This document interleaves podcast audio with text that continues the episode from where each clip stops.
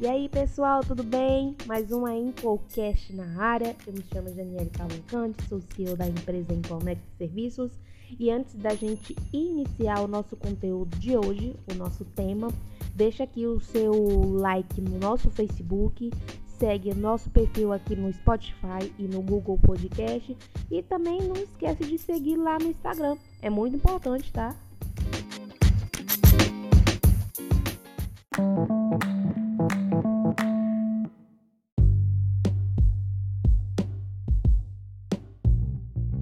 Então, nosso tema dessa sexta-feira da nossa Impocast é pesquisa de satisfação, tá? Eu vou mostrar para vocês como eu faço essa pesquisa no meu cotidiano de trabalho, né, na organização em que eu trabalho, no grupo. E eu quero mostrar primeiro para vocês a importância, né? Porque assim, eu, eu tenho um, uma certa vivência já com pesquisas, né? Porque eu já trabalhei com atendimento ao cliente, mas no lado receptivo, eu recebi as ligações de, de, clientes, né? E o meu papel era reter esse cliente, é, era fazer com que ele não cancelasse o, o, o serviço e ofertando para ele é, um plano com desconto, né? E a visão do receptivo é isso. Já a pesquisa de satisfação, ela tem várias ferramentas que a gente pode trabalhar. Por exemplo, você pode fazer um ativo, né, que é entrar em contato com o cliente. Você pode mandar um e-mail um formulário para preencher. Você pode mandar um SMS. Você pode colocar uma enquete lá no, no stories do Instagram ou no Twitter ou Facebook, vai depender da, do, do, da rede social que você mais utilizar, que você acha mais viável. E você pode disparar também pelo WhatsApp, né? Isso vai depender muito é, do que você quer trabalhar, é, o, o, o, motivo, né? E, e, claro também vai depender muito do, do teu mercado, né? O que, com o que, que você trabalha, né? O produto e serviço que você presta para o cliente. Então, existe uma pergunta que ela é basicamente a pergunta essencial em uma pesquisa de prevenção, né? Que é a experiência do cliente e como ele percebe a sua marca, né? Quando ele percebe que a tua marca ela é transparente, que ela te dá todo o suporte, seja não somente na, na parte de vendas, mas em pós-vendas também, ela se transforma em uma pergunta é simples, mas que tem um peso muito grande para quem trabalha com, com satisfação, né? Que é justamente a pergunta de 0 a 10. Você recomendaria a empresa X para familiares e amigos? Então, existe um, um formulário, né? E várias ferramentas para medir a, ferramenta, a, a satisfação do cliente. E eu faço um, uma coisa bem simples, né? eu utilizo o Excel né, para registrar o feedback do cliente e depois eu transmito para o meu CRM, né, que é um CRM que eu acho simples, mas muito prático de usar e tem, tem muita coisa bacana nele que eu posso trabalhar.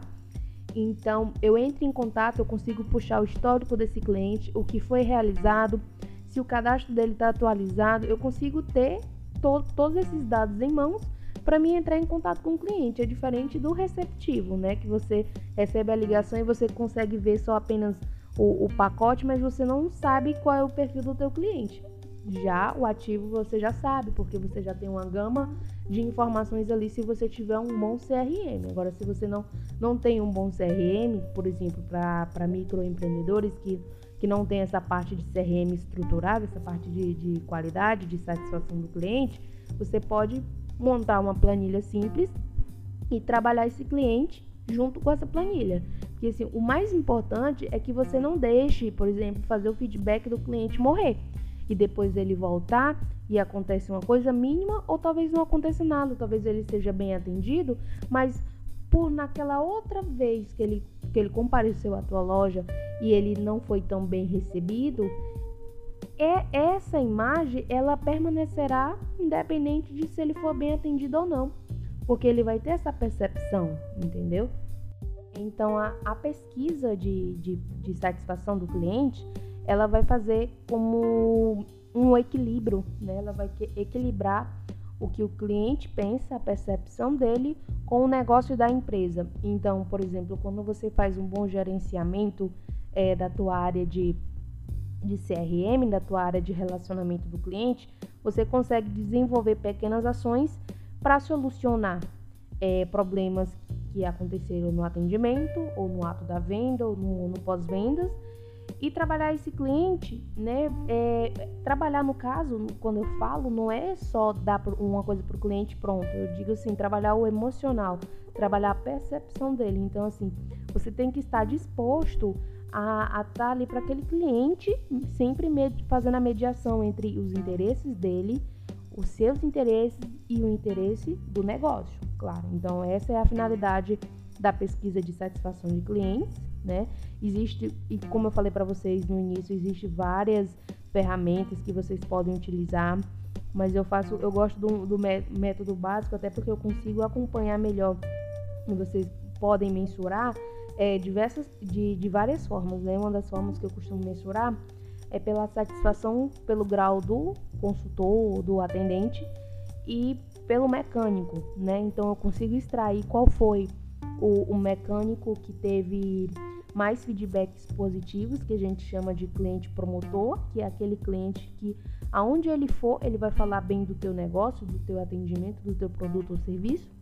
Tem o cliente neutro, que é aquele cliente que ele ele, fe, ele acha que é um atendimento mediano, muitas vezes, e não vai é, falar muita coisa sobre você, né? Sempre vai ficar naquele meu termo. Né? Ele é um cliente indeciso.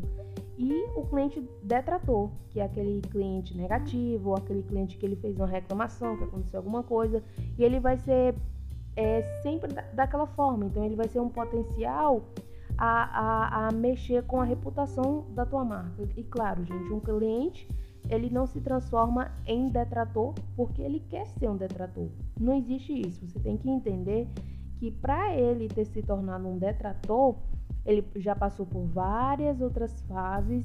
E se você não tiver um plano de gerenciamento de CRM, de satisfação do cliente, isso é, vai ser uma bola de neve, eu vou dizer para vocês, porque quanto mais você tenta trabalhar um cliente assim, mas ele já está tão cansado de, de não ter um retorno positivo, de não ter um acompanhamento do caso dele, que para ele não vai fazer diferença. Onde ele for, ele vai falar tudo do teu negócio e acabou.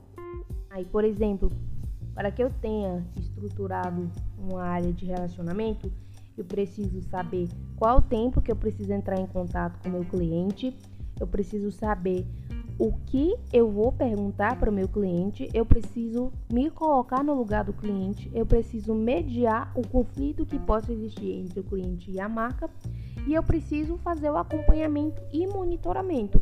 Então não é somente eu fazer a pesquisa, pronto, pesquisei esse cliente, ele é promotor, para mim morreu. Não. O que, que eu fiz agora? O que eu modifiquei? Porque a gente tem que sempre pensar em melhorar a qualidade dos nossos serviços prestados e principalmente melhorar a área de relacionamento, que é, no, no meu caso, é a área da qualidade, né? Então, o que foi que eu fiz? Eu mudei o meu, o meu script, né? Então, o meu script, ele deu uma enxugada, mas ele é mais objetivo, ele é mais assertivo e eu consigo puxar mais o feedback do cliente. Então, quando eu convido o cliente a, a falar como foi a experiência do atendimento dele e se o serviço, né, num caso de reparo que eu trabalho numa concessionária foi satisfatório, ele fala muito, fala. Mas se eu ligar para ele e dizer assim, olha, vi que o senhor fez uma revisão aqui conosco, quero lhe agradecer pela preferência, ele já muda o tom. Então eu comecei a aplicar isso para vocês terem noção hoje, né? Hoje que eu digo na na quinta-feira.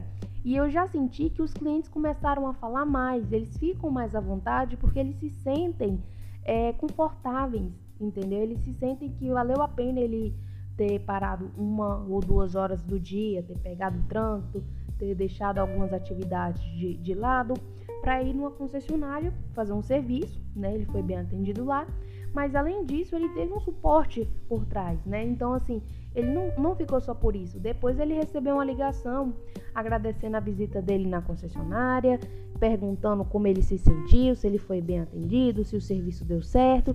E isso é muito importante para o negócio. Então, se a gente quiser ter por exemplo, uma futura venda, porque esse cliente ele é promotor.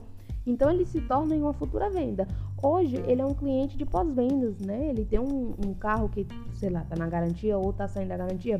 Então o bom atendimento e a, a pesquisa de satisfação que é de responsabilidade da área de qualidade atrás, né? Que é o pessoal que fica no, no staff, ela tem um peso muito grande no, nos nossos resultados, né? Nos resultados da empresa. Então eu consigo trazer esse cliente que ele já está saindo da garantia para uma nova garantia. O que seria essa nova garantia? É um carro novo. Então eu tenho uma venda, eu mantenho o cliente fiel e ele vai estar tá satisfeito e ele vai divulgar minha marca onde ele for.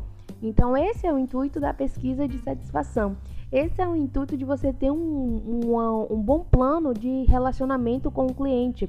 Então não é só atender o cliente e ficar por isso mesmo. Você precisa ter um trabalho por trás um trabalho que é importantíssimo, é um trabalho que está sendo cobrado não somente pelo mercado de trabalho, de como a gente está se movimentando, mas também pelos próprios clientes, porque a gente vive na era da informação. E essa área da informação permite que o cliente ele faça uma reclamação via e-mail, via WhatsApp, via Instagram, via saque. Então, assim, as coisas se tornaram bem mais práticas. Aquela burocracia de se fazer uma reclamação antes, ela acabou, não existe mais. Então, assim, a, partir do momento que eu tenho um conteúdo ou uma ferramenta, sei lá, um canal de atendimento mais acessível, a probabilidade desse cliente ele ir lá te pedir um suporte, ele fazer uma reclamação ou registrar um elogio é muito grande. Então, pesquisa de satisfação, ela é muito importante para o seu negócio, tá bom? Se você ainda não faz, começa a fazer. É, procura uma ferramenta bacana. Se você não tiver uma ferramenta bacana, trabalha numa planilha, que dá certo fazer sim. É isso aí, pessoal. Forte abraço e até semana que vem.